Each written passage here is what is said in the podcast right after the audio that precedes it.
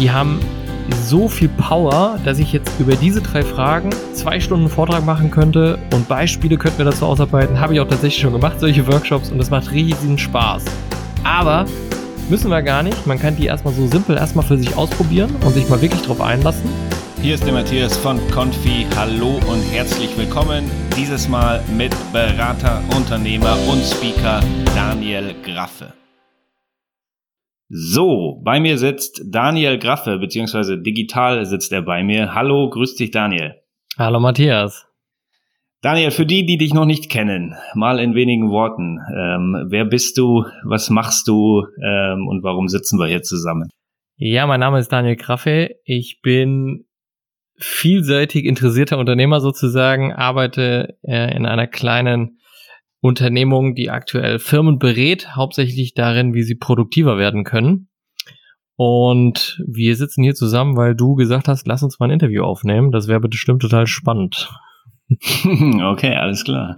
So, jetzt, wenn man ein bisschen über dich liest, dann steht da Keynote Speaker, Unternehmer und Berater. Äh, das klingt erstmal nach, nach ziemlich viel äh, Arbeit. Wie sieht denn so ein, so ein Tag oder eine Woche bei dir aus? Oh, ähm, den Tag, die Woche, den Monat, das würde ich auch gerne mal wissen. Ich habe es noch nie erlebt. Es ist tatsächlich total unterschiedlich. Also wir haben natürlich eben Kunden ähm, und auch Projekte, wie jedes Unternehmen. Und äh, an denen arbeiten wir, die bringen wir voran. Aber ich mache eben nebenbei immer noch viele Sonderlocken. Ähm, wir haben an einem Journal gearbeitet, was wir auch unseren Kunden zur Verfügung stellen. Ähm, ich schreibe an einem Buch. Ähm, ja, wir geben Vorträge, wir sind, wir werden eingeladen auf Kongresse. Das heißt, es ist immer total abwechslungsreich, was super schön ist und super spannend. Und auf der anderen Seite sehnt man sich aber fast irgendwann auch nach einer gewissen, ja, Kontinuität. Äh, die muss man sich dann eben selber erschaffen. Und ja, das machen wir dann eigentlich auch immer. Ja. Und ähm, du sprichst ja ähm, viel auf, sag ich mal, Konferenzen, ähm, und Veranstaltungen. Äh, da war ja so ein gewisses Thema im Frühjahr bis heute mhm. und wahrscheinlich noch länger. Wie hat sich das denn ähm, ausgewirkt so auf eure Arbeit oder auf deine Arbeit? Genau, also ich bin eigentlich jetzt kein klassischer Speaker, sagt man ja heutzutage, ähm, Sprecher, Redner, wie auch immer auf Deutsch. Ähm, das heißt, ich habe das eigentlich als Hobby betrieben so bisher, ja, beziehungsweise oder als als Notwendigkeit natürlich auch, um über unsere Themen zu sprechen. Es hat mir aber immer sehr viel Spaß gemacht und ich habe witzigerweise im Januar, Februar so meine Ziele für das Jahr 2020 geplant und eine Sache war ganz klar, weil ich finde, das ist auch was Emotionales, so Ziele, dass ich gesagt habe, Mensch, ich muss wieder mehr auf Veranstaltungen. Ich habe 2019 sehr viel geschrieben, sehr viel im Hintergrund gearbeitet und habe das dann auch gleich umgesetzt, war auf drei, vier Veranstaltungen und wie das Universum dann oder das Leben so spielt, wurde ich irgendwie auch witzigerweise relativ kurz, nachdem ich mir das vorgenommen hatte, angefragt von zwei, drei ähm, Events. Und dann kam Corona und äh, es war alles wieder vorbei. Das heißt also, seitdem habe ich ein paar digitale Vorträge gemacht, aber lange nicht in dem Ausmaß, wie ich mir eigentlich vorgestellt oder gewünscht hätte. Ja, das glaube ich. Ich glaube, da können viele ein, ein äh, Liedchen von singen. Ähm, ich habe natürlich dich auch noch ein bisschen gegoogelt und bin noch über etwas gestoßen, ähm, das sich ilovemontag.de nennt. Ähm, mhm. Nebenprojekt, Hauptprojekt und und äh, und worum dreht sich da? Äh, ja, coole Frage. Ich werde da immer wieder drauf angesprochen. Wir haben es eigentlich ein Stück weit, ähm, ja, sagen wir mal, in den Ruhestand geschickt, das Projekt. Ich habe das mal mit einem äh, sehr guten Freund, der Coach und ähm, Psychologe ist, ins Leben gerufen. Bei Isle of Montag ging es darum, dass wir ähm, Angestellten geholfen haben, etwas zu tun beruflich, was ihnen Spaß macht, was ihnen Freude bereitet. Und ähm, das konnte also sowohl innerhalb ihrer Firma sein, das konnte aber auch eben einen Jobwechsel bedeuten oder vielleicht auch eine, eine größere Veränderung im Leben. Ja, das wurde in diesem Prozess sozusagen herausgearbeitet, hat uns super viel Freude gemacht. Wir haben aber gemerkt, die Welt ist vielleicht noch nicht so weit oder unser Ansatz ist nicht so hundertprozentig der richtige. Ähm, es war nie so, dass wir das so zum kompletten Fliegen bekommen haben und was wir dann gemacht haben, ist, wir haben das kostenlos äh, Universitäten zur Verfügung gestellt, ja. weil das ähm, für die natürlich auch total spannend ist, für ihre Studenten sowas anzubieten, so was will ich überhaupt beruflich machen? Ja, mit was will ich meine Zeit verbringen? Ähm, und das, da muss man sich meines Erachtens viel intensiver mit auseinandersetzen, als einfach nur opportunistisch am Ende das zu nehmen, was sich vielleicht nach dem Studium ergibt oder bei uns allen im, im Berufsleben ergibt. Ne? Du bist ja eben auch Selbstständiger und Unternehmer. Das heißt, du hast dir auch irgendwann mal überlegt, in welchem Bereich will ich denn gründen. Aber ähm, oft rutschen wir halt eben auch in Dinge rein.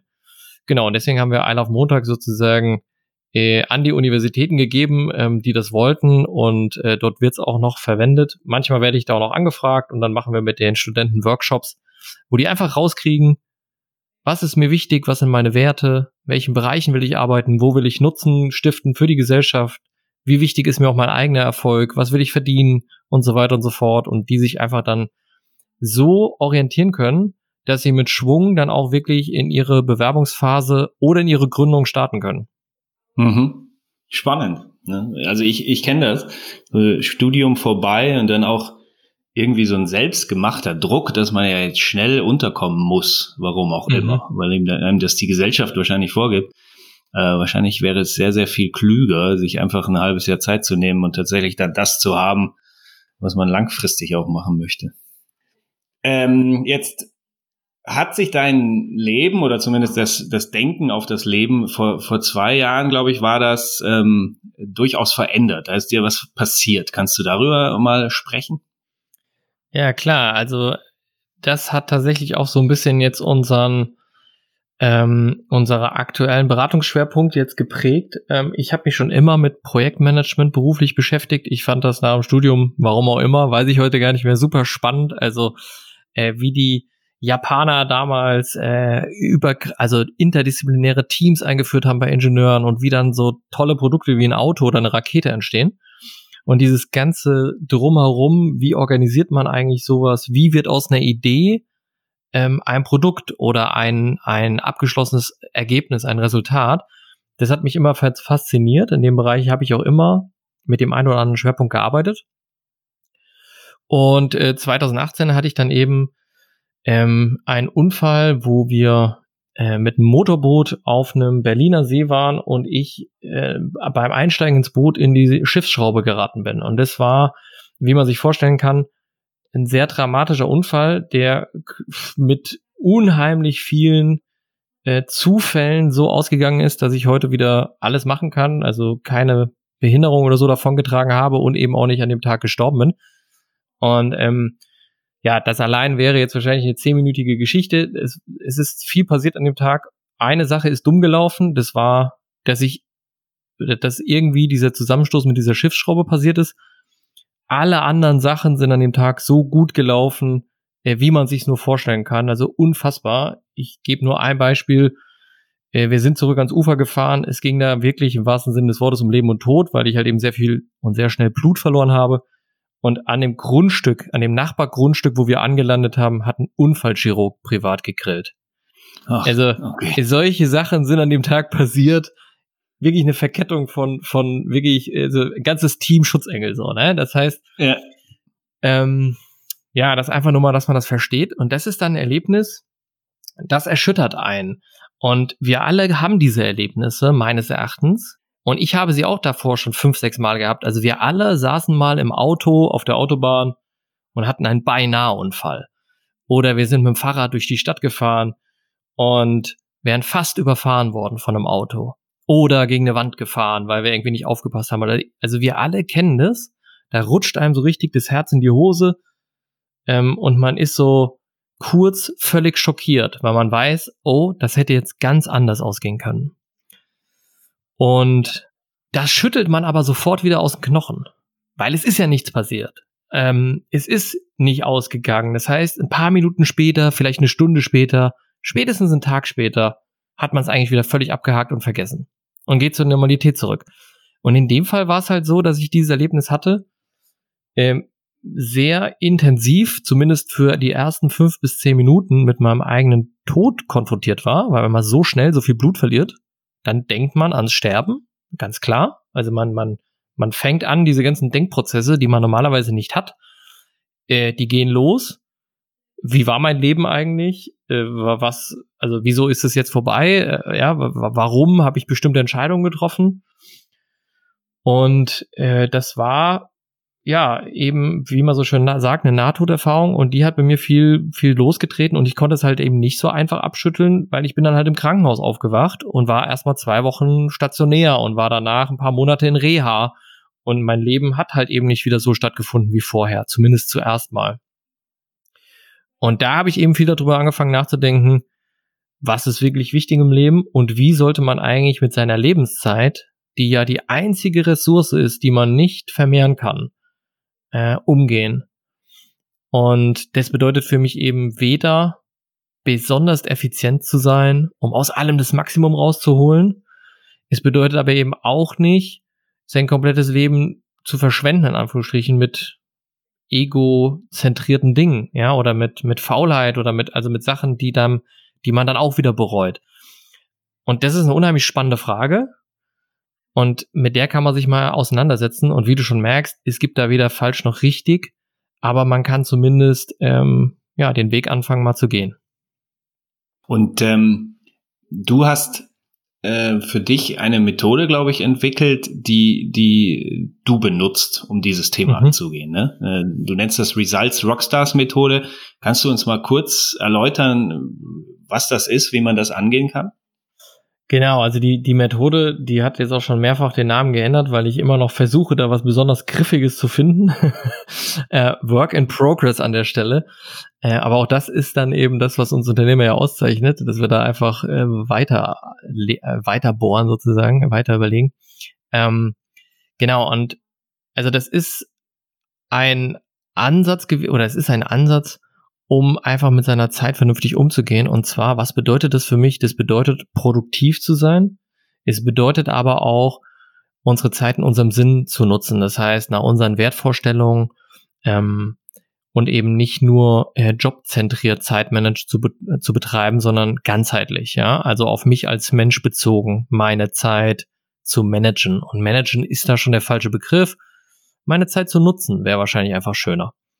Genau, und ähm, der, der Sinn dahinter ist eben, äh, die emotionale Komponente da reinzubringen. Also ich habe halt eben im Projektmanagement, im Zeitmanagement, das sind ja alles äh, Disziplinen, die sehr intellektuell sind, sehr theoretisch. Und so funktionieren wir aber nicht. Wir funktionieren nicht theoretisch, wir funktionieren nicht intellektuell. Ähm, das gleiche, was im Zeitmanagement meines Erachtens gerade passiert, ist vor 30 Jahren im Verkauf, im Vertrieb passiert. Vor 40 Jahren war die einschlägige Literatur der Meinung, Menschen treffen rationale Kaufentscheidungen. Wir wissen, das ist völliger Quatsch. Menschen mhm. treffen emotionale Kaufentscheidungen. Wir kaufen etwas, weil wir es emotional wollen und rechtfertigen es hinterher rational. Das weiß, mhm. weiß man im Vertrieb. Und das Gleiche passiert meines Erachtens im Zeitmanagement jetzt gerade, dass die Leute anfangen, über die Emotionen dabei nachzudenken. Warum prokrastiniere ich denn Dinge? Warum schieb ich die denn vor mir her? Ist ja rationaler Quatsch. Ähm, warum äh, fällt es mir überhaupt nicht schwer, andere Dinge immer sofort zu tun? Was sind Sachen, die ich gerne mag? Warum mag ich andere nicht? Also diese Komponente da reinzubringen. Und das wollte ich eben mit dieser Methode bezwecken. Ähm, und das ist auch gelungen, aber ich muss auch zugeben, es ist ein tägliches Üben auch für mich. Also man ist da nie fertig. Ne? Man muss immer wieder auch mal da reinhören und ich habe auch immer mal wieder Phasen, wo ich mich, äh, wo ich das Gefühl habe, dass ich keine Zeit habe oder wenig Zeit habe. Ähm, und ich habe auch immer wieder Phasen, wo ich total happy bin, äh, wie ich meine Zeit nutze und wo ich das Gefühl habe, jeder Tag ist der geilste Tag meines Lebens. Ähm, mhm. Beides gibt es, ja. Und ähm, deswegen habe ich auch so auch versucht, in ein Journal zu packen, weil für mich dieses schriftliche Aufschreiben täglich, dieses, dieses Reflektieren äh, ein ganz, ganz wichtiger Baustein ist. Weil wenn man sich da eben mal kurz reflektiert und wenn es nur ein paar Minuten ist, dann kann man ähm, unheimlich gut einfach wieder feststellen, wo stehe ich denn eigentlich gerade und muss ich da vielleicht jetzt mal wieder gegensteuern, muss ich irgendwas hinterfragen. Um, genau, und das ist was, was sehr gut funktioniert, aber halt eben auch bei mir immer mal wieder Feintuning benötigt und auch immer mal wieder schief geht. Ne? Das sage ich auch immer, wenn ich Vorträge halte. Wer glaubt, dass ich jetzt der Zeitmanagement-Gott bin, der jeden Tag den perfekten Home Run hinlegt, der hat nicht verstanden, dass wir alle damit kämpfen. Sagen wir mal jetzt, ähm, ich möchte, ich möchte damit loslegen. Wie, wie könnte ich denn starten? Ähm, das, das ist jetzt immer so eine Frage, die ist für mich insofern ein bisschen tricky zu beantworten, weil es darauf ankommt, ähm, wie man jetzt sozusagen loslegen will. Also eine Möglichkeit ist natürlich, das ist aber mit Kanonen auf Spatzen geschossen, dass man jetzt wirklich äh, seine komplette Herangehensweise an sein eigenes ich, ich, Produktivitätsmanagement sozusagen, ja, an die, wie man seine Zeit nutzen will, jetzt mal hinterfragt. Das ist dann ein bisschen größeres Projekt, was man aber auch easy stemmen kann, wenn man sich da einfach ein paar Häppchen jeden Tag vornimmt. Oder man sagt jetzt einfach, ich will das heute Abend oder morgen früh mal ausprobieren. Und dann würde ich sagen, ist es ganz simpel. Es gibt ein tolles Buch von Gary Keller, das heißt One Thing. Und da arbeitet er sehr schön heraus, dass man eigentlich immer auf einen Engpass runterbrechen kann, was man an einem Tag, in einer Woche, in einem Monat tun sollte. Welches Ergebnis sollte man erzeugen. Und äh, das ist was, was ich in diese Methode integriert habe, dass man sich einfach jeden Tag fragt, was ist denn das Ergebnis, was heute wirklich wichtig ist? Ja, was bringt mich heute wirklich weiter im Hinblick auf meine Ziele, meine Wünsche, meine Träume? Und diese eine Sache, die schreibt man sich morgens auf und stellt sich dazu drei Fragen. Und die erste Frage ist, was ist denn das konkrete und vor allem messbare Ergebnis, was ich dazu heute erzeugen kann und erzeugen werde? Das heißt, wann weiß ich denn auch, dass ich fertig bin? Das klingt total trivial und klingt erstmal total unemotional, ist aber eine total coole Sache, wenn ich mir vorher überlege, wann ich fertig bin. Das tun wir fast nie, bevor wir etwas anfangen. Die zweite Frage ist, warum und wozu will ich das? Dass wir in die Emotion reingehen, in die Motivation und das Warum und das Wozu. Das sind zwei Wörter im Deutschen, die ersetzen das englische Why. Simon Sinek sagt ja immer Start with Why. Ja, so starte mit deiner Motivation, mit deinen Beweggründen.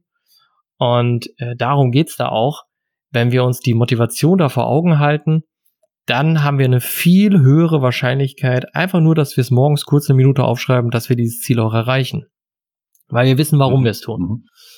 Und ähm, ich glaube, Goethe hat dann äh, entsprechend dazu mal gesagt, ähm, wer ein starkes Warum hat, erträgt fast jedes Wie. Aber, und das ist der letzte wichtige Punkt, dann frage ich mich noch, wie werde ich das denn heute erreichen? Und beim Wie, da geht es meines Erachtens zum einen darum, was ist denn smart? Also wie komme ich denn jetzt wirklich so dahin, dass es eben äh, sinnvoll ist? Also sprich, ich gebe mal ein Beispiel wenn ich, wenn mein Ziel für heute ist, mit 100 meiner Traumkunden gesprochen zu haben, dann kann ich jetzt versuchen, 100 Telefonate zu führen an dem Tag. Oder ich kann vielleicht auf die eine Konferenz gehen, wo die heute Nachmittag alle sind. Also das wäre jetzt total plumpes Beispiel, aber ich glaube, es verdeutlicht so ein bisschen, was ich mit dem Wie meine. Also sich mal zu überlegen, wie komme ich denn zu diesem Ergebnis? Weil es führen eben immer mehrere Wege nach Rom. Und der viel wichtigere Punkt ist aber auch, welche Wege würden mir denn Spaß machen? Weil es bringt ja nichts, ähm, ich bringe da mal als Beispiel meine Umsatzsteuervoranmeldung, die ich als Unternehmer jeden Monat abgeben muss. Ähm, es bringt ja nichts, wenn ich, wenn es mich einfach jeden Monat aufs Neue völlig anödet, morgen schon, wenn ich an dem Tag meine Umsatzsteuervoranmeldung machen muss. Ähm, aber das Finanzamt besteht blöderweise drauf.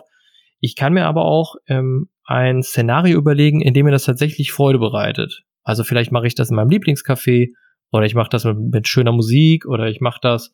Also ich kann mir das auch gestalten ein Stück weit. Und diese drei Fragen, also ich sage sie nochmal ganz kurz, ich überlege mir morgens, was ist die eine Sache, die mich heute weiterbringt und stelle mir dann die drei Fragen, was ist das konkrete und messbare Ergebnis dazu, warum und wozu werde ich das erreichen und wie werde ich das erreichen. Die haben so viel Power, dass ich jetzt über diese drei Fragen zwei Stunden Vortrag machen könnte und Beispiele könnten wir dazu ausarbeiten. Habe ich auch tatsächlich schon gemacht, solche Workshops und das macht riesigen Spaß. Aber Müssen wir gar nicht. Man kann die erstmal so simpel erstmal für sich ausprobieren und sich mal wirklich drauf einlassen und einfach mal selber rausfinden, was da passiert. Und dann ist es noch unheimlich wichtig, dann sich aber auch selber auch abzufeiern, wenn man diese Ergebnisse erreicht. Ähm, weil das ist was, was wir eben auch viel zu selten tun, wenn wir was gemacht haben, uns auch selber dafür zu loben, ja, also irgendwie uns selber dafür so Credit zu geben. Und ähm, das führt wiederum dazu, dass wir, wenn wir uns selber loben, wenn wir das feiern, wenn wir uns selber auf die Schulter klopfen, ja, uns auch wirklich freuen und sagen, geil, jetzt habe ich mir wirklich eine Pause verdient oder super oder ich habe was gemacht, was ich vielleicht schon länger von mir hergeschoben habe, dann werden einfach Glückshormone ausgeschüttet und das erzieht ein Stück weit auch unseren Körper dazu, dass er beim nächsten Mal Lust hat, wieder was zu machen. Also du merkst schon, es fällt mir schwer, das jetzt alles in zwei Minuten zu beantworten, weil das ein Thema ist, über was ich tagelang reden könnte. Aber ähm, ich hoffe, dass das jetzt mal so einen groben Einblick gibt in einen ja. Baustein von dem ganzen Thema.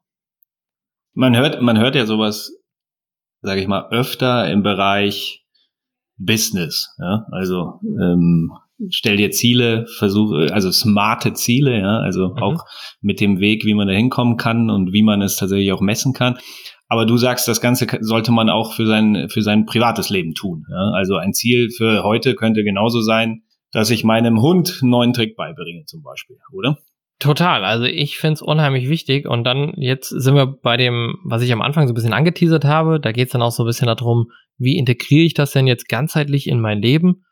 Ähm, eben halt nicht den ganzen Tag in solchen To-Do-Listen zu denken, auch wenn das schon Spaß macht, Sachen abzuhaken, ähm, sondern eher sich zu überlegen, welche Rollen habe ich denn in meinem Leben?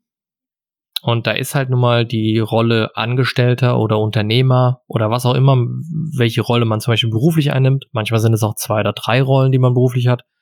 Ist halt eben nur eine von mehreren Rollen. Also man ist ja eben auch Familienmitglied, man ist ähm, Freund, man, also man hat eben diese verschiedenen Lebensrollen und in denen hat man e normalerweise eben auch Verpflichtungen und aber auch Wünsche und Ziele. Ähm, und was, was ich oft sehe, ist, dass Leute irgendwann nur noch in diesen Verpflichtungen verhangen sind. Vor allem, wenn kleine Kinder vielleicht noch im Spiel sind. Also, dass man, sag ich mal, während der Arbeitszeit ist man der Sklave des Chefs oder des Kunden nach der Arbeitszeit ist man sozusagen der Handlanger der Familie, in Anführungsstrichen, ne? Ähm, danach soll man irgendwie auch noch vielleicht Partner sein und romantisch oder sonst irgendwas. Dann hat man vielleicht noch eine halbe Stunde für sich selber, wenn man Glück hat. Und, und dann ist der Tag aber auch schon wieder rum und man hat den ganzen Tag eigentlich nur reagiert und man ist irgendwie Erwartungen gerecht geworden. Aber sich selber zu überlegen, welche Rollen habe ich, welche Ziele, welche Wunschvorstellungen habe ich da und was nehme ich mir denn heute darin vor? Das kostet erstmal keine Zeit, weil ich kann, wenn es meine Vision ist, als, als Familienvater ähm, besonders offene Ohr für meine Kinder zu haben, dann kann ich das mir fürs Abendessen vornehmen. Das kostet nicht extra Zeit. Aber ich gehe das Abendessen mhm. ganz anders an, wenn ich mir darüber mhm. klar bin, dass das mein, mein Ziel in dieser Rolle ist. Und ähm, da gibt's zwei unheimlich tolle Quellen dazu, wer da sich mal reinlesen will. Das eine ist Stephen Covey, ganz klar, ähm, äh, Habits of Highly Effective People. Da beschreibt er dieses Rollenprinzip extrem gut. Und der andere ist meines Erachtens Tony Robbins, der da auch ganz tolle Sachen dazu hat, wie man denn eigentlich sich so eine Vision auch überlegen kann. Als Vater, als Liebhaber, als äh, äh Unternehmer und so weiter. Und wirklich in so einem Higher Self da auch ein Stück weit denken kann. Wie würde sich denn der Unternehmer, der ich gerne wäre, heute verhalten zum Beispiel? Oder wie würde sich der Familienvater, der ich sein möchte, heute verhalten? Und äh, darauf aufbauen, dann eben sich auch diese Ziele zu setzen. Und wie du eben richtig gesagt hast, und dann kann halt eben ein Ziel sein, wenn eine meiner Rollen Hundepapa ist, ähm, dass ich mit meinem Hund, äh, dass ich dem Trick beibringen will. Und dass mir das heute sehr, sehr wichtig ist. Und warum dann da nicht kurz drüber nachdenken? Ja, das Beispiel habe ich gebracht, weil ich tatsächlich hier einen vier Monate alten Hund habe. Mhm. Ähm, der auch schon einige Tricks kann übrigens. Weniger der Tricks äh, wegen, sondern um ihn äh, äh, mental zu fordern tatsächlich. Ähm, Was ist das für eine Rasse? Australian Shepherd. Ah ja, die müssen wahrscheinlich auch ausgelastet werden, oder? Ja, ja, das ist äh, und zwar nicht nicht nur von den von den Beinen her, sondern auch vom Kopf her, ganz wichtig. Also nur Rennen äh, bringt nichts. Du musst, du musst ihn auch äh, mental fordern. Aber funktioniert ganz gut. Ähm, was ich kenne ähm, aus der Vergangenheit und was ich glaube oft zu sehen, sind äh, Menschen, ähm, die jetzt vielleicht den Podcast vermutlich gar nicht hören, weil sie sich mit dem Thema nicht gar nicht auseinandersetzen, aber so von außen alles top, ne? Super Job, äh, Familie super, äh, großer Freundeskreis, alles läuft gut, aber irgendwie immer am, am äh, sage ich mal, äh, mosern, weil irgendwie ist ja alles schlecht. So. Mhm. Ähm, gibt es so hast du so vielleicht sowas wie eine, eine Triggerfrage, ähm, die, die man denen stellen könnte oder irgendetwas, ähm, um, um so jemanden mal auf eine Methode, wie du sie hast, ähm, zu bringen zunächst mal? Hm. Finde ich eine super Frage. Jetzt bin ich auch gerade durch die Zusammenarbeit für Isle of Montag, die ich ja zusammen mit einem Coach und Psychologen gemacht habe, ähm, insofern als Coach, also selber als Coach sozusagen sensibilisiert, dass wenn jemand darin verfangen ist, dass er sagt, ähm, es ist mir alles zu viel oder es ist alles schlecht, obwohl vielleicht von außen betrachtet derjenige ein tolles Leben hat, ähm, dann hilft es erstmal nichts, äh, ihm versuch, zu versuchen, das Gegenteil zu beweisen. Dann hilft meiner Erfahrung nach am, am meisten, erstmal seine Situation verstehen zu wollen, sagen, okay, erzähl doch mal, was ist denn gerade schlecht? Und erstmal das Verständnis auch wirklich aufzubringen, sonst fühlen sich die Leute nicht ernst genommen und sonst gehen sie auch automatisch in so eine Begründungshaltung rein. Äh, wenn man, und da muss man sich auch wirklich authentisch drauf einlassen. Also das darf nicht gestellt sein. Man muss es wirklich verstehen wollen. Was ist jetzt bei dem oder derjenigen los? Und wenn man das versteht, dann kann man natürlich anfangen, ähm, mal Fragen zu stellen, wie zum Beispiel, ähm, kannst du dir vorstellen, äh, dass du das auch einfach anders gestalten kannst, ja, um jetzt mal ein konkretes Beispiel, was du sich dem, wenn jemand mit dem äh, Beruf nicht zufrieden ist, das ist ein bisschen unverfänglicher jetzt wie Partnerschaft oder so, ja, dass man einfach fragt, hey, kannst du dir vorstellen, das auch anders zu gestalten? Und dann kommt natürlich immer so als erste Erklärung mal, nee, das geht nicht, weil mein Chef oder mein Kollege oder mein mhm. Mitarbeiter mhm. und so weiter, ne? Und was ich dann immer ganz gerne mal frage, ist so in die Richtung, glaubst du denn, dass es irgendwo auf der Welt jemanden gibt, der das vielleicht schon mal gelöst hat? Mhm. Ähm, und wenn man dann eben in diesem Vorgespräch wirklich auch, ja, man spricht da ähm, von Rapport, also wenn man sozusagen eine Nähe hergestellt hat in dem Gespräch und irgendwo auf einer gemeinsamen Wellenlänge dann auch schon ist, dann öffnen sich die Leute oft und sagen, naja, ja klar kann ich mir das vorstellen, ne? Mhm, okay und dann kann man natürlich, wenn derjenige die Lösung vielleicht auch kennt, natürlich sowas fragen wie, was könntest du dir denn vorstellen, wie man sowas lösen kann? Da kommen die Leute oft schon auf ganz tolle Ideen. Aber ähm, so das Allheilmittel, also so diese eine Triggerfrage, äh, nach der du jetzt gefragt hast, die fällt mir da jetzt tatsächlich nicht so ein. Also ich glaube, das ist so ein, so ein dreistufiger Prozess, wirklich sich auf die Leute einzulassen, ähm, und dann gemeinsam mit ihnen erstmal zu überlegen, wo sind die Probleme und dann wie könnte man die angehen ähm, und von dort aus dann zu starten.